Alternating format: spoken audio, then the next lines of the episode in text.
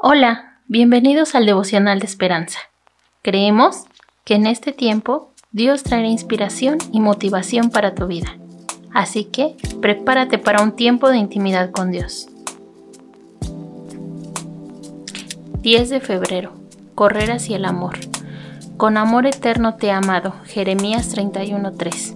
El autor nos dice, Nora era pequeña, pero Brenda la agresiva mujer de 1,80 metros de alto que la miraba enojada no la intimidaba. Brenda ni siquiera podía decir por qué se había detenido en el Centro de Prevención de Abortos. Ya había decidido liberarse de ese niño.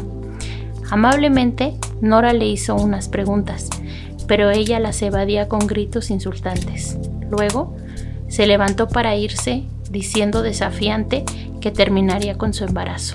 Nora se paró delante de la puerta y le preguntó, Antes de que te vayas, ¿puedo darte un abrazo y orar por ti?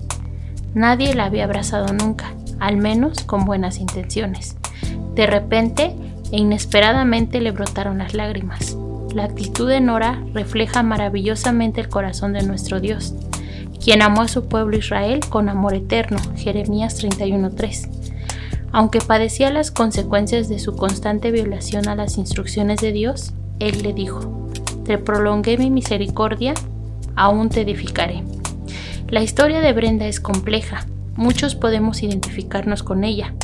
Hasta ese momento creía que Dios y los cristianos simplemente la condenarían, pero Nora le mostró algo distinto al Dios que nunca da la espalda y que nos ama más allá de lo imaginable y nos recibe con los brazos abiertos.